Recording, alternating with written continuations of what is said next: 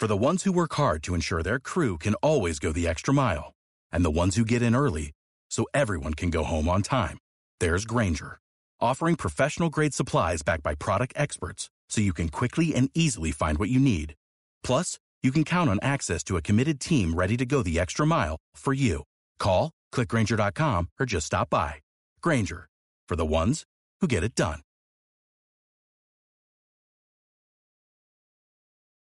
Think of Siamese twins, some Argentine. Ring Café, de balón en profundidad. do it. People say in Boston even beans do it. Let's do it. Let's fall in love. El Ring Café fue una cafetería de Viena de principios del siglo XX, donde entrenadores y amantes del fútbol profundizaron sobre aquello que los apasionaba. Hoy lo recuperamos para todos vosotros. Cold Cape Cod clams against their wish do it. Even lazy jellyfish do it. Let's do it. Let's fall in love.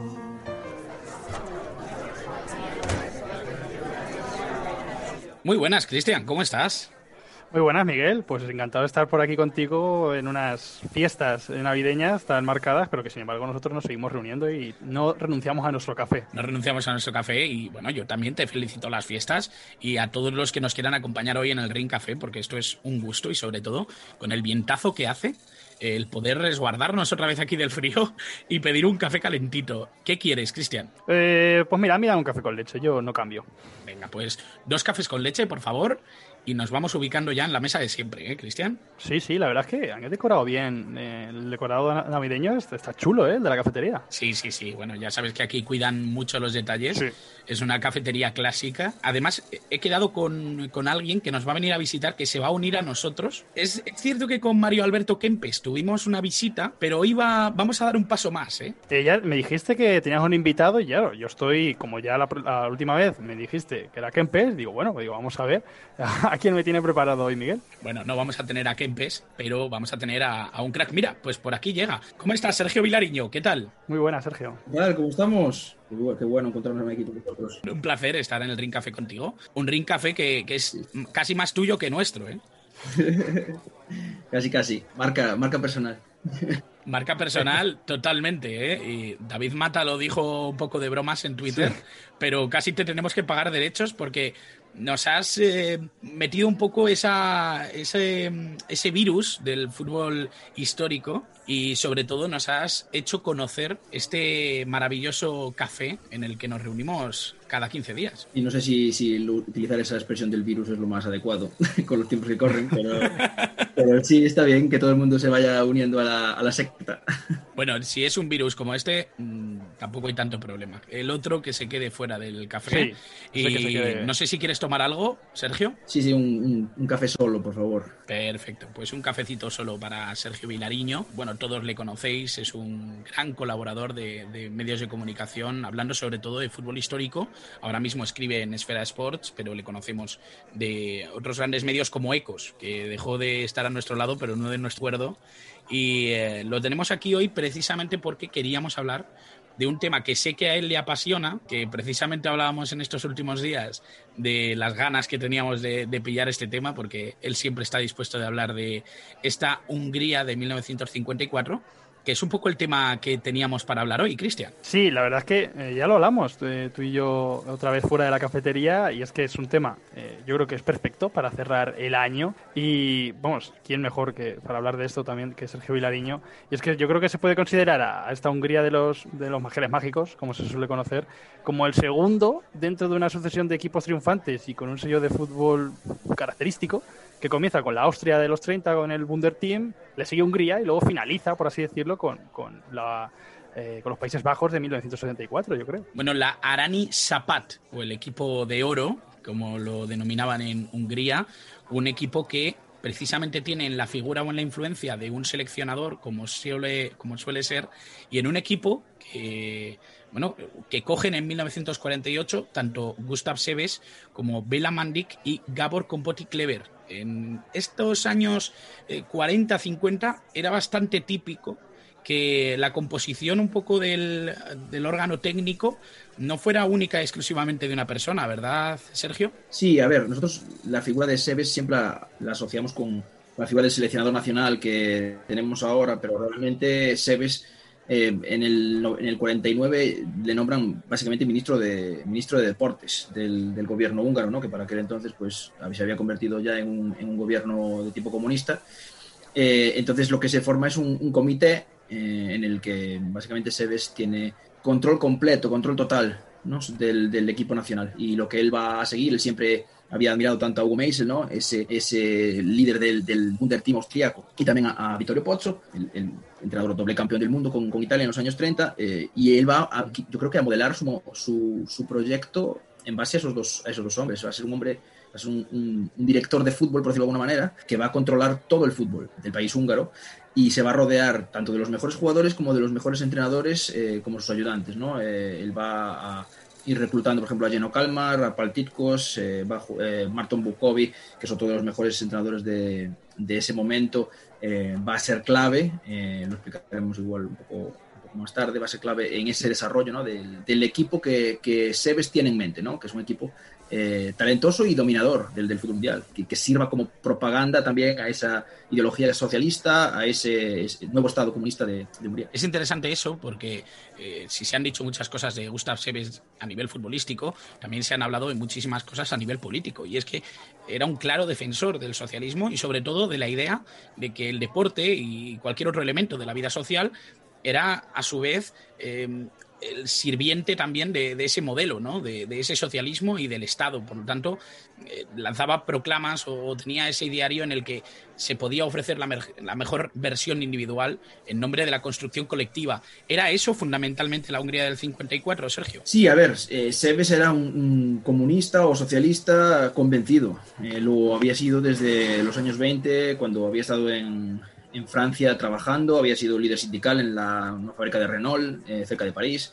O sea que es un, es un hombre que cree en, en la ideología y cree en el, en el, proyecto comunista como mucho, mucha gente en esta época todavía. Todavía no se había roto, digamos, la, la por decirlo, la ilusión ¿no? de, de, ese nuevo mundo que decían construir los, los seguidores de esa, de esa ideología, que eso pasará pues probablemente sobre los años 60 más o menos. Eh, la idea es que en base a un trabajo, en este caso del mundo del fútbol húngaro, trabajen juntos para que el producto final, que es un equipo nacional lo más potente posible, eh, pues sea posible, ¿no? Es decir, casi casi podríamos hablar de, de, que se aplica un plan quinquenal en el que se nacionaliza todo el fútbol húngaro, se trasladan equipos completos, se crean equipos nuevos, eh, y el talento empieza a ser manejado como si fuese, pues eso, materia prima. Eh, Sebes esta, eh, digamos, denominación eh, cuando hablamos de, del fútbol húngaro de esta, de esta época. Eh, él se basaba, quería basarse en un par de equipos que eran el MTK y el Ferencváros, que eran los dos equipos más, más importantes de, de, Hungría en aquel momento, pero en el MTK pues le fue mucho más fácil porque la policía secreta, ¿no? que era la U AVH, si no me equivoco, eh, toma el control de ese, de ese, equipo, se convierte básicamente en lo que sería un Dinamo ¿no? en cualquier otro país de, de, la esfera socialista, pero ahí va a mantener el nombre de MTK eh, al principio y luego se convertirá en el, el Boros Lobo, ¿no? el, el, bandera roja.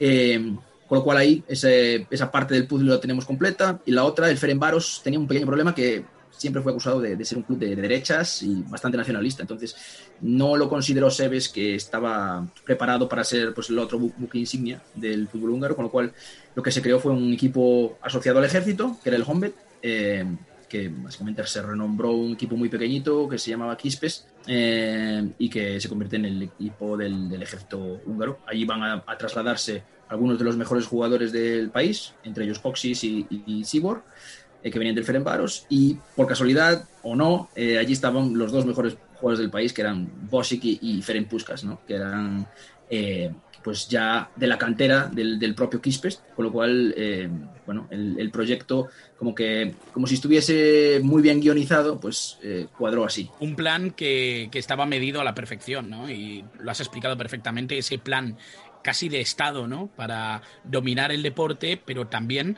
eh, crear esa propaganda política que sirviera a los intereses de, del Estado y, del modelo y de la ideología que, que, imperaba en aquel entonces. también servidos, obviamente, por Gustav Seves con su conocimiento futbolístico, sí que ideó un plan que tácticamente Cristian dominó a la perfección lo que mm, quizá el, resto del mundo del fútbol no estaba preparado para, para ver, ¿no? Sorprendió muchísimo por lo innovador y sobre todo porque empezó a sentar las bases de un modelo que duraría muchísimos años a través de otros grandes equipos y otros grandes seleccionadores. Sí, porque todo, sobre todo a nivel táctico, el equipo de Gustav Seves eh, lo que hace es cargarse el sistema táctico imperante de, la época, era la llamada WM es verdad que con el, con el, con el atrasamiento del centro delantero, que se llamaba, eh, eh, se establece una especie de doble M en el campo, pero es que eso va mutando con el, también con el, con el atrasamiento de otro de los interiores centrales a un 4-2-4, que precisamente es el sistema con el que Brasil triunfa en el 58, pero que eh, Hungría no estaba lejos de tener ese sistema, que sin embargo si hubiera triunfado en el 54, yo creo que ya, como suele pasar siempre en el mundo del fútbol, los demás equipos lo hubieran comenzado a copiar. y fue eso a partir de 1958 con el éxito de Brasil. Y es que en lo que decíais, tanto Sergio como tú antes, eh, eh, es la, tenéis toda la razón en cuanto a que eh, el sistema socialista, el sistema comunista, por así decirlo, en, a, la, derecha del telón de acero, no se podía permitir una selección o un equipo que participara en un torneo de selecciones que no estuviera preparado para la victoria. O sea, y eso es lo que le ocurrió a, Hungría, sobre todo cuando acudió a los Juegos Olímpicos de, Helsinki el 52, que Gustav Seves en su eh, posición para convencer a las autoridades eh, eh, presentó a ese equipo y dijo que iban a ganar y, bueno, así acabaron haciéndolo. Acabaron haciéndolo y probablemente también dando el primer aviso serio de que esta Hungría podía dominar colectivamente a prácticamente cualquier equipo ¿no? del momento. Es cierto que llama mucho la atención eso que siempre se ha hablado, ¿no? Creo que son 32 partidos sin perder 32 partidos invicto el equipo de Gustav Seves. Precisamente el siguiente paso, cronológicamente hablando, fue un partido contra Inglaterra en Wembley. Inglaterra que había, no sé si dominado, ¿no? Porque quizá dominado no es la palabra cuando Inglaterra se creía tan superior a todo lo demás que prácticamente no participaba en competiciones internacionales. De hecho, eh, en 1950, en, eh, en el Mundial, el famoso maracanazo, del que hemos hablado ya en el Ring Café, eh, se llevan el primer susto precisamente en, esa primera toma de contacto internacional con, otras realidades deportivas. No sé cómo lo ves, Sergio, pero sí me da la sensación de que el choque con Inglaterra cambia muchas perspectivas, no solo de Hungría, sino también del orden futbolístico mundial. Sí, yo creo que esa derrota del año 53 básicamente sella lo que ya todo el resto del mundo sabía, que es que Inglaterra no eran los mejores.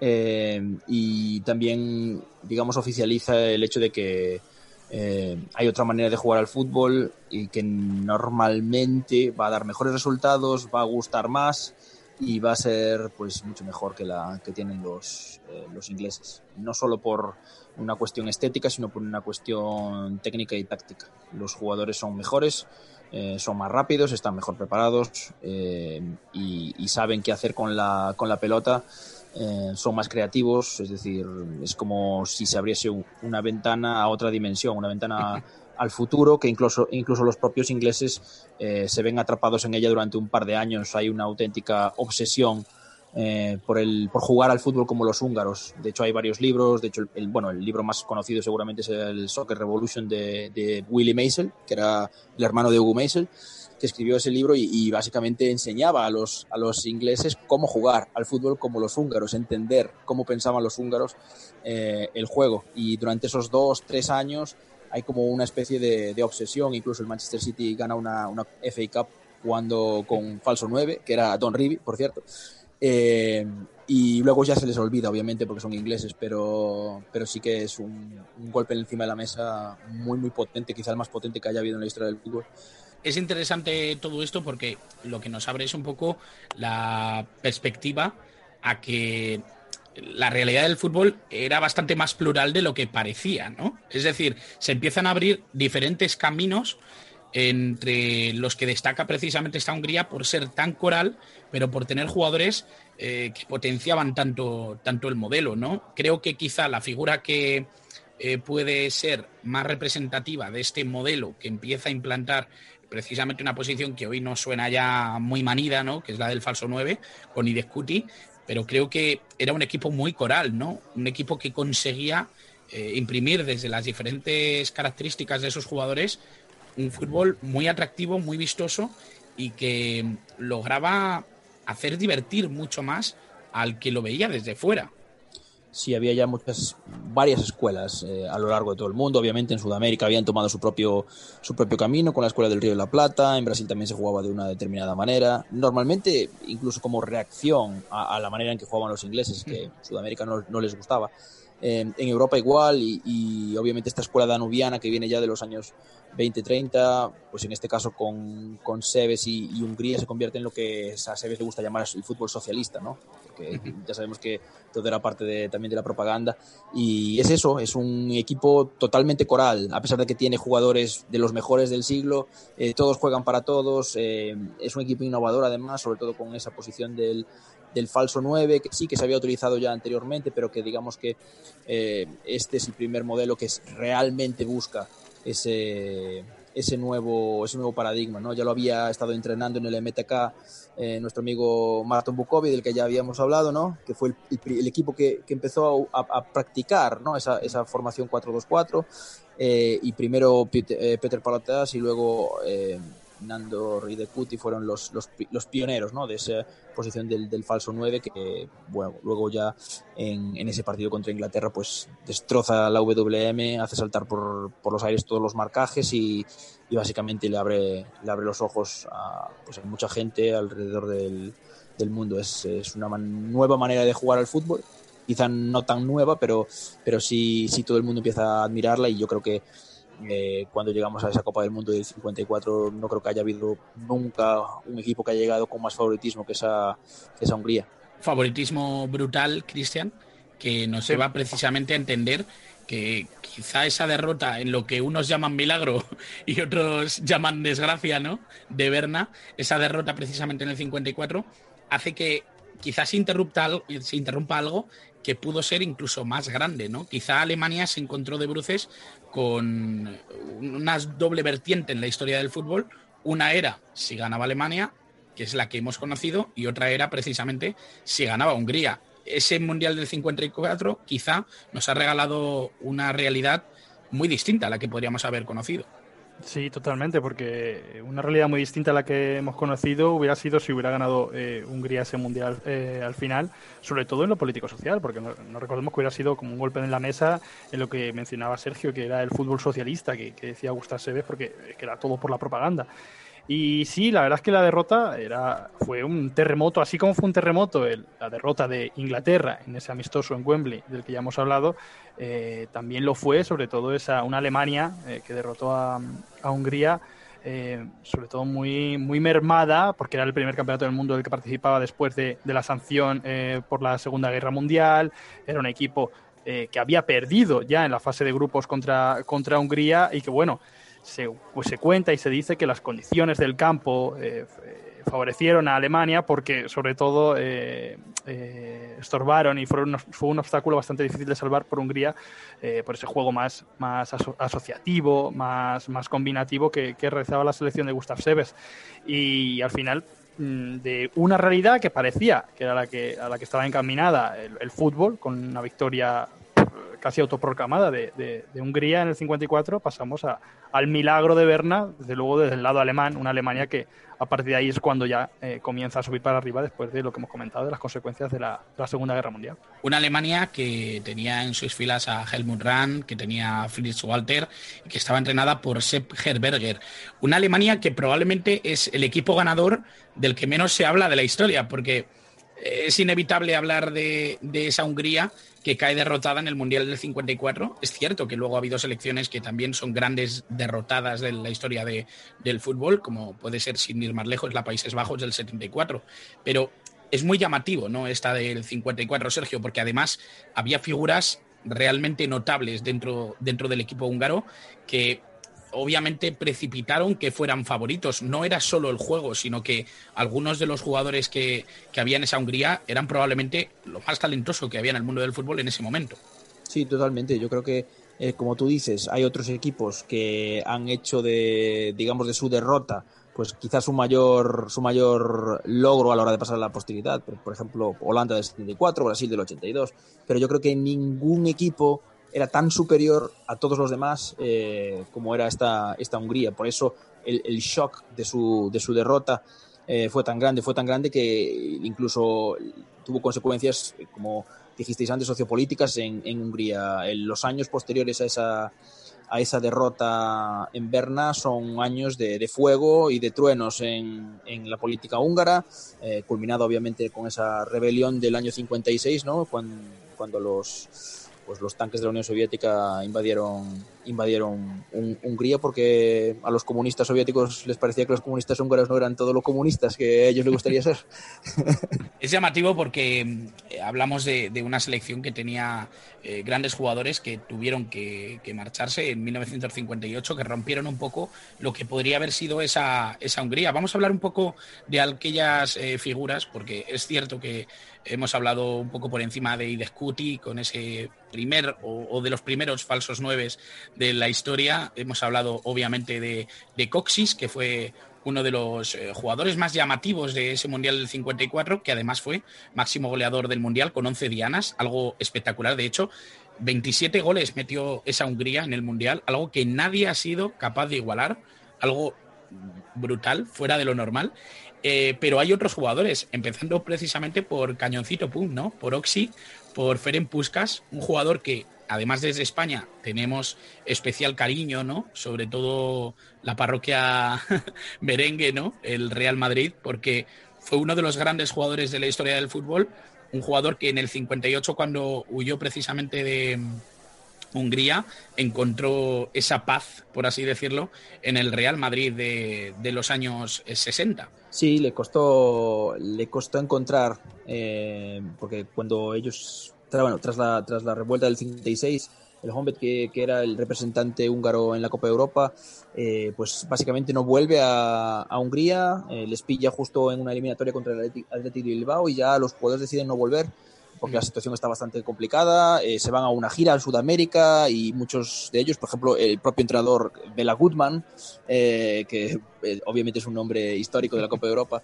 se queda ya en Brasil, se queda a entrenar y es uno de los que va a exportar eh, pues la versión europea del 4-2-4 Brasil, es decir, su época, su temporada en el Sao Paulo va a tener influencia en lo que luego vamos a ver en la selección brasileña eh, del Mundial 58. Es decir, eh, también tenemos que entender que dentro de ese fútbol húngaro los entrenadores, que son una gran mayoría de los digamos de los evangelistas por decirlo de alguna manera no de, de esa manera de jugar son los que lo expanden por todo el mundo. Es decir el, los entrenadores húngaros están por Sudamérica van al Norte de América resto de Europa casi todos los equipos italianos los mejores tuvieron entrenadores húngaros es decir la influencia del fútbol húngaro no solo es este equipo húngaro no solo es el, el es, es, también su escuela de entrenadores.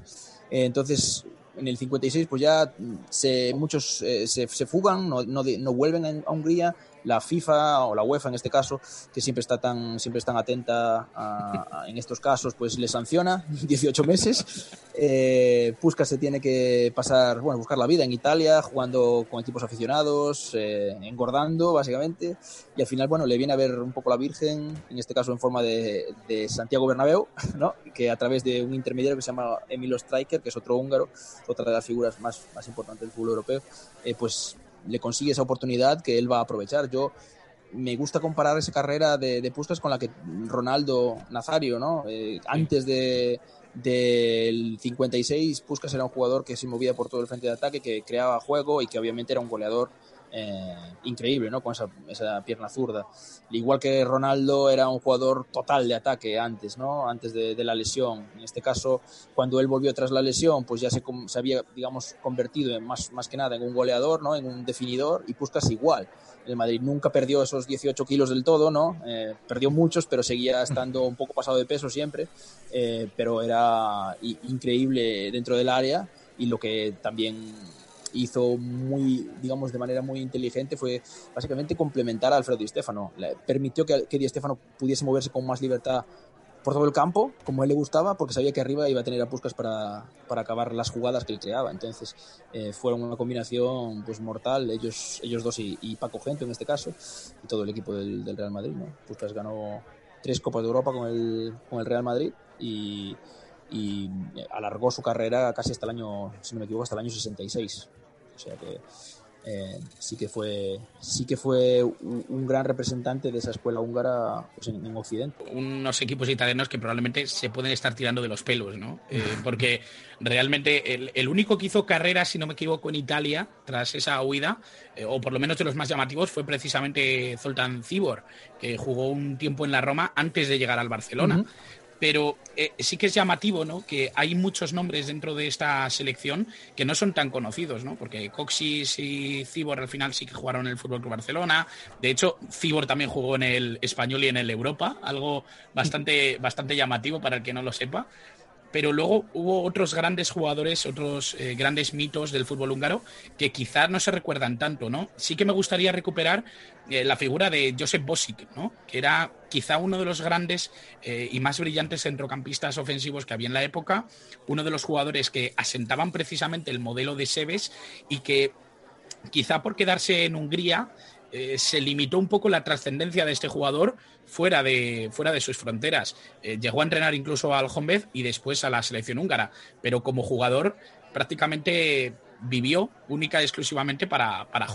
Sí, eh, Bosic era seguramente el mejor centrocampista del mundo en su, en su época y casi podríamos decir que era el único centrocampista puro de esa selección húngara porque Zakarias era un mediocentro defensivo que se incrustaba en la defensa cuando Hungría no tenía la pelota y, y De Cuti pues era un delantero que bajaba al, al, centro del campo. Entonces lo que él tenía era una capacidad eh, de pase eh, increíble a la altura de, de cualquier jugador de los mejores de, todos los tiempos, en corto y en largo, se movía muy bien, tácticamente era un, hombre muy, muy inteligente y, es cierto que sí se quedó, sí está un poco olvidado, básicamente porque él se quedó en, Hungría tras la revolución. Estuvo a punto de firmar por el Atlético Madrid, por cierto, eh, en, esos, en esos años un poco de, crisis, ¿no? Ese año 56, 57 estuvo a punto de, de firmar por el Atlético Madrid, pero al final volvió a Hungría, probablemente por miedo a represalias, también murió muy joven, o sea que quizás su figura sí está un poco olvidada fuera de Hungría, pero en Hungría sigue siendo un auténtico mito, de hecho el estadio del, del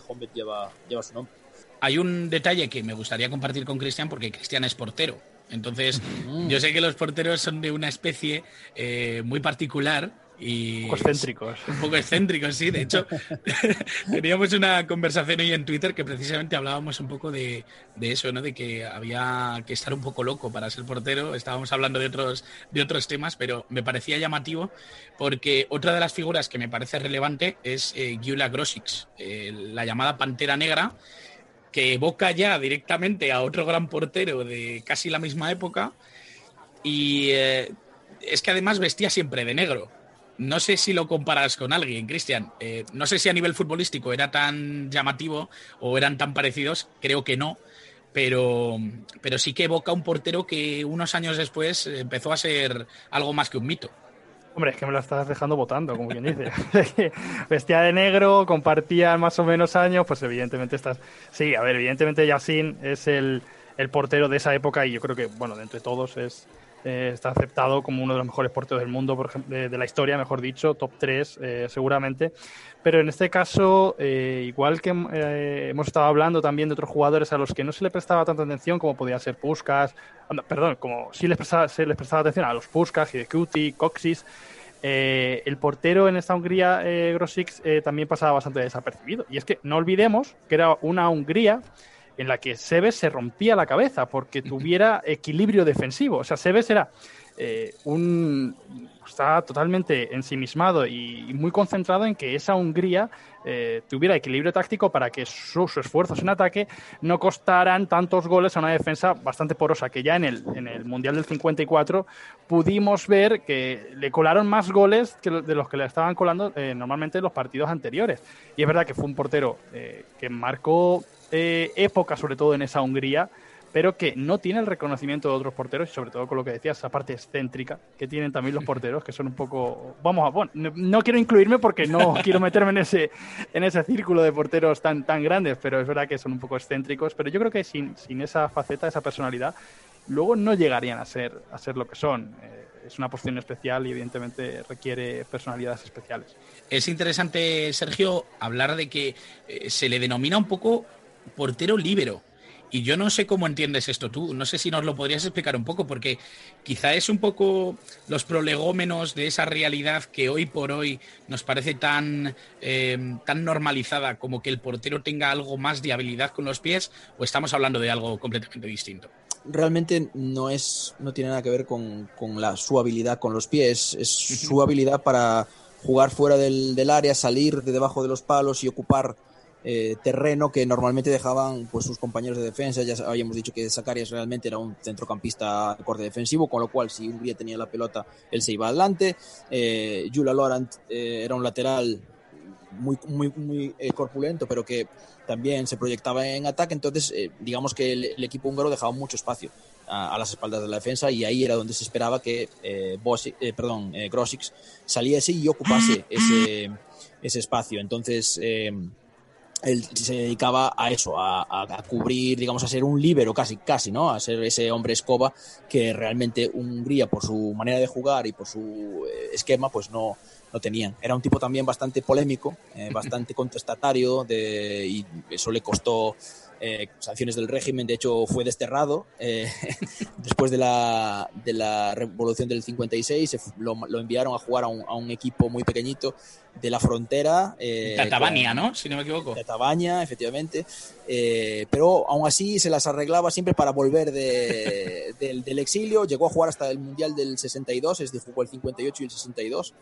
Eh, o sea que al final fue el, el más longevo de, de, esta generación y yo creo que fue tanto él como Bosic fueron los que fueron capaces de enlazar con la siguiente generación de jugadores húngaros, ¿no? los que se criaron, por decirlo de alguna manera, viendo jugar a este equipo de oro y que va a ser la última gran generación del, del fútbol húngaro, ¿no? esa que llega hasta el Mundial del 66, pues con Ferenc Bene y, Florian Albert y, Matt Fenibes que son realmente un equipo que probablemente debería haber llegado más lejos en ese Mundial del, del 66. Tan contestatario Orosix que empezó jugando en el Honved y terminó jugando en el Ferenbaros, que con todo lo que hemos contado ya puede, ya puede imaginarse el oyente lo que, lo que puede significar. Sergio, sí que me gustaría saber eh, qué opinas tú sobre todo de los años que, que dejaron paso eh, eh, después de esa diáspora húngara, ¿no? El, eh, lo que fue de Hungría, porque hoy por hoy es cierto que están surgiendo figuras.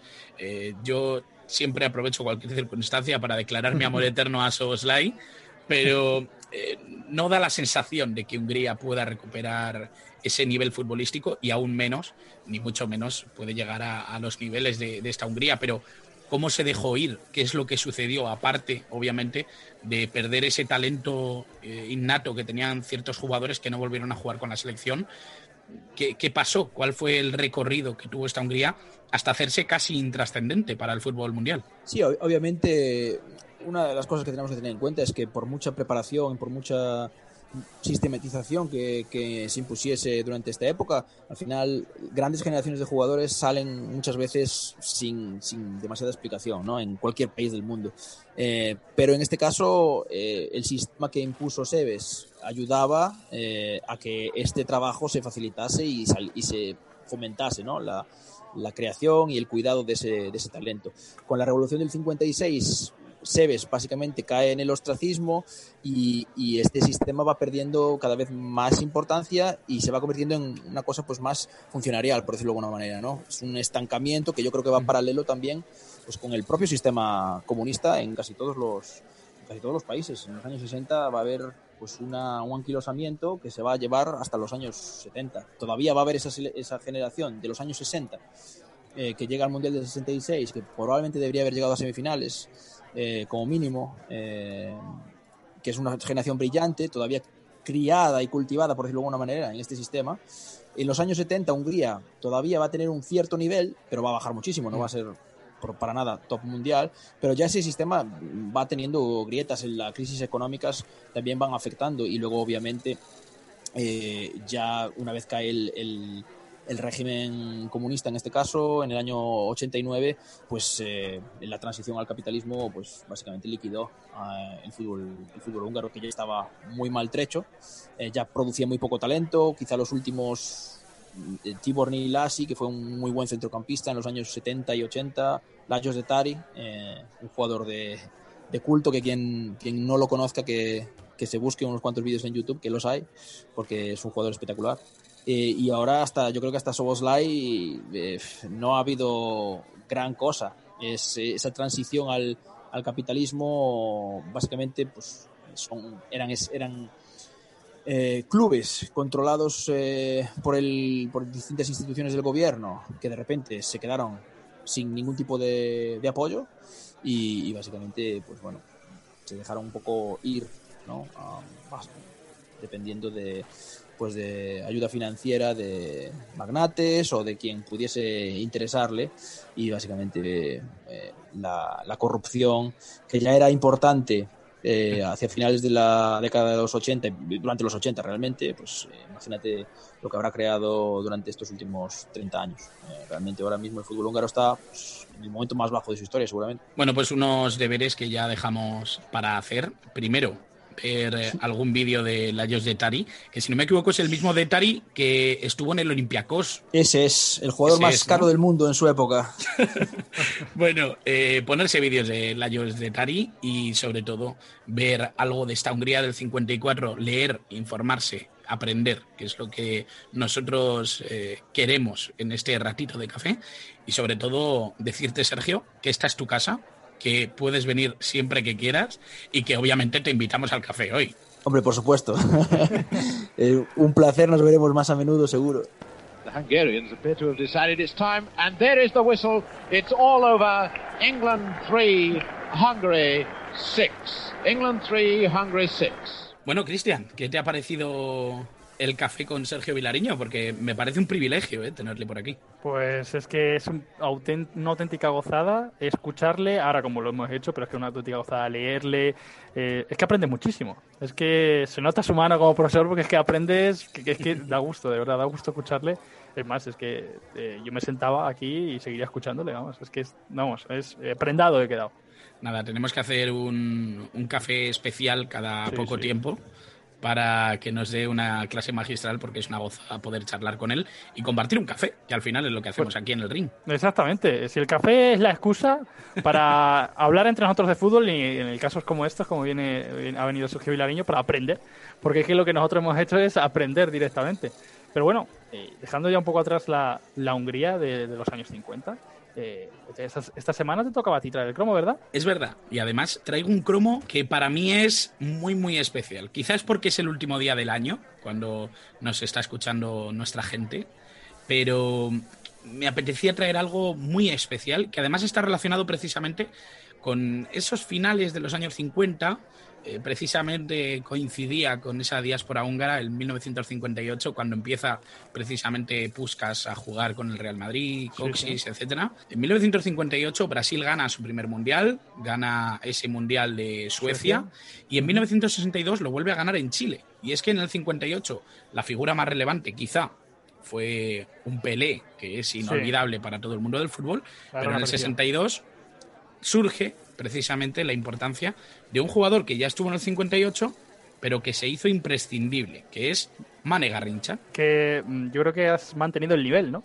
Porque Hungría del 50, dices, ostras, vamos a ver qué traemos ahora como cromo para mantener el nivel. Y es que Garrincha es que lo mantiene, incluso lo supera. Yo creo que no has podido escoger mejor, Miguel. Un jugador que para mí, ya te digo, es especial. Y no te lo digo mm.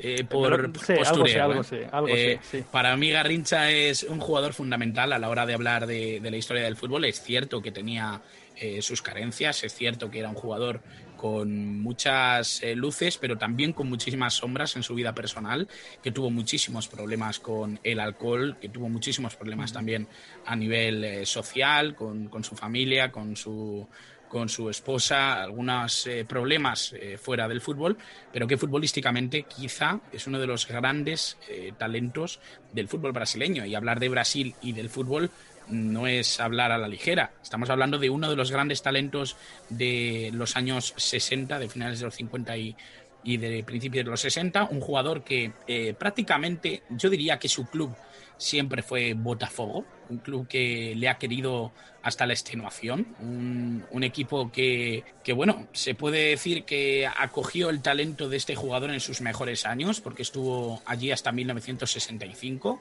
Eh, y ya digo, en el Mundial de Chile de 1962, Mane Garrincha fue fundamental porque con la lesión de Pelé fue él el que lideró al equipo, el que se lo echó a la espalda y el que consiguió que Brasil tuviera una segunda corona en muy poquitos años. Y sobre todo, el C Mundial del 62 es especial para Garrincha por, por lo que dices, porque claro, eh, pasa a un primer plano debido a lo, a lo- a lo que, le, a lo que le sucede a Pelé, básicamente. Y se queda a un paso eh, en el Mundial del 66 de conseguir, antes que Pelé, la triple corona mundialista.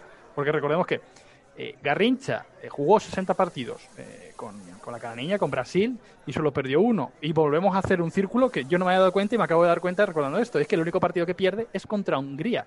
La Hungría que decía eh, Sergio del 66, que aún tenía daba sus últimos coletazos de, generaciones que habían mamado eh, esa gran generación húngara, pues es justo con- contra esa selección con la que pierde esa, esa Brasil en el 66. Y es que, de alguna manera, podemos decir que a Garrincha a nivel de focos, a nivel mediático, no le vino especialmente bien que su, explo- eh, su explosión futbolística fuera al lado de Pelé. Porque es verdad que Pelé se llevó muchos focos, pero es que Garrincha es verdad que también se llevó muchos. En, muchos sitios eh, Garrincha era más aclamado, sobre todo por las aficiones, más aclamado que Pelé. Era un jugador eh, especial, un jugador que era fantasista hasta el exceso, era un regateador nato, un jugador que a pesar de ser patizambo tenía un- una pierna más corta que la otra, que prácticamente le habían augurado de niño que no iba a jugar al fútbol.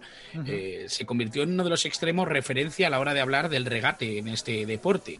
El regate de Garrincha era espectacular, tenía una electricidad, tenía una velocidad, sobre todo a la, a la hora de imaginarse una jugada en particular, era prácticamente imposible pararlo.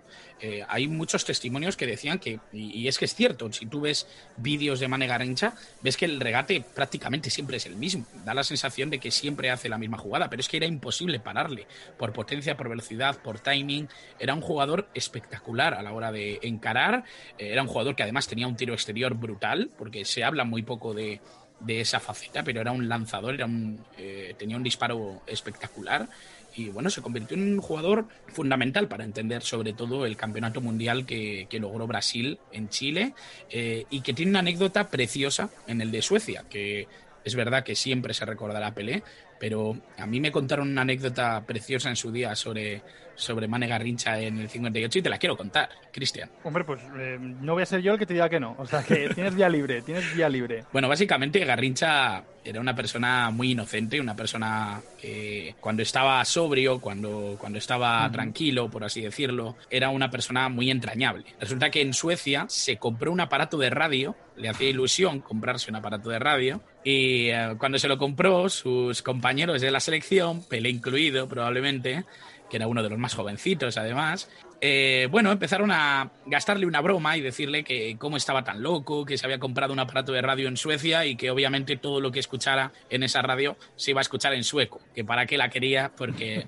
no iba, no iba a poder aprovecharla. Claro, Mane Garrincha dijo, esto no puede ser verdad, la conectó y efectivamente, estando en Suecia, la radio iba a sonar en sueco. Entonces hizo caso a sus compañeros y se dice que se la regaló a unos niños que pasaban por la calle, puesto que creía que no iba a poder utilizarla en su país.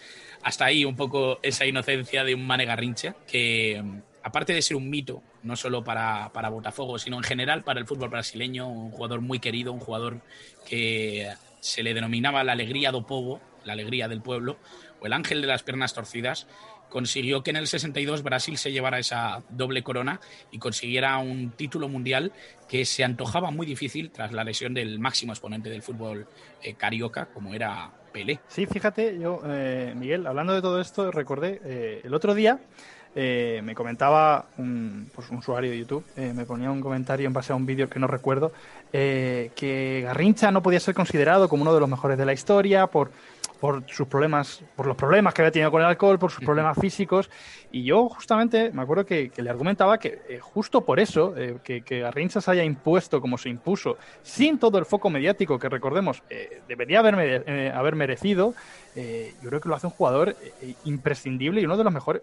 Para mí sería un top 3 de jugadores históricos brasileños, de, de mejores jugadores brasileños de toda la historia, sin lugar a dudas. Es que cuando, cuando no estaba Pelé, Garrincha destacó como goleador en ese, en ese Mundial del 62 y básicamente fue el, el mayor argumento que tuvo Brasil para, para levantar su segunda Copa del Mundo eh, en toda su historia. Y luego, otra cosa igual, es como tú habías destacado, esa finta, esa alegría, esa fantasía que lo llevaron a que se le pusiera el mote de alegría do povo, la, la alegría del pueblo. Y es que él se divertía jugando y también casaba mucho con esa inocencia, esa mentalidad algo infantil que, tenía Garrincha, pero que evidentemente estaba hecho para, para, para, divertirse jugando al fútbol. Hecho para divertirse jugando al fútbol y hecho incluso para jugar en Europa. Muy poquito, ¿eh? muy poquitos meses, con más pena que gloria, pero realmente sí que estuvo en Europa jugando en el Red Star París. Algo que también se le puede valorar, tener esa eh, iniciativa para, para, ir a Europa ya muy mayor, con, con bastantes problemas ya incluso de salud.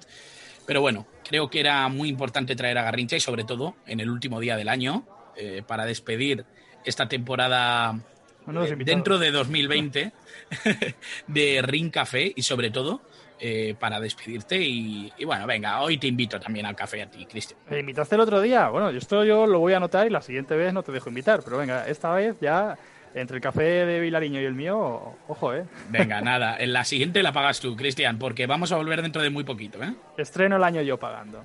Fenomenal. Un abrazo muy grande, Cristian. Un abrazo, Miguel.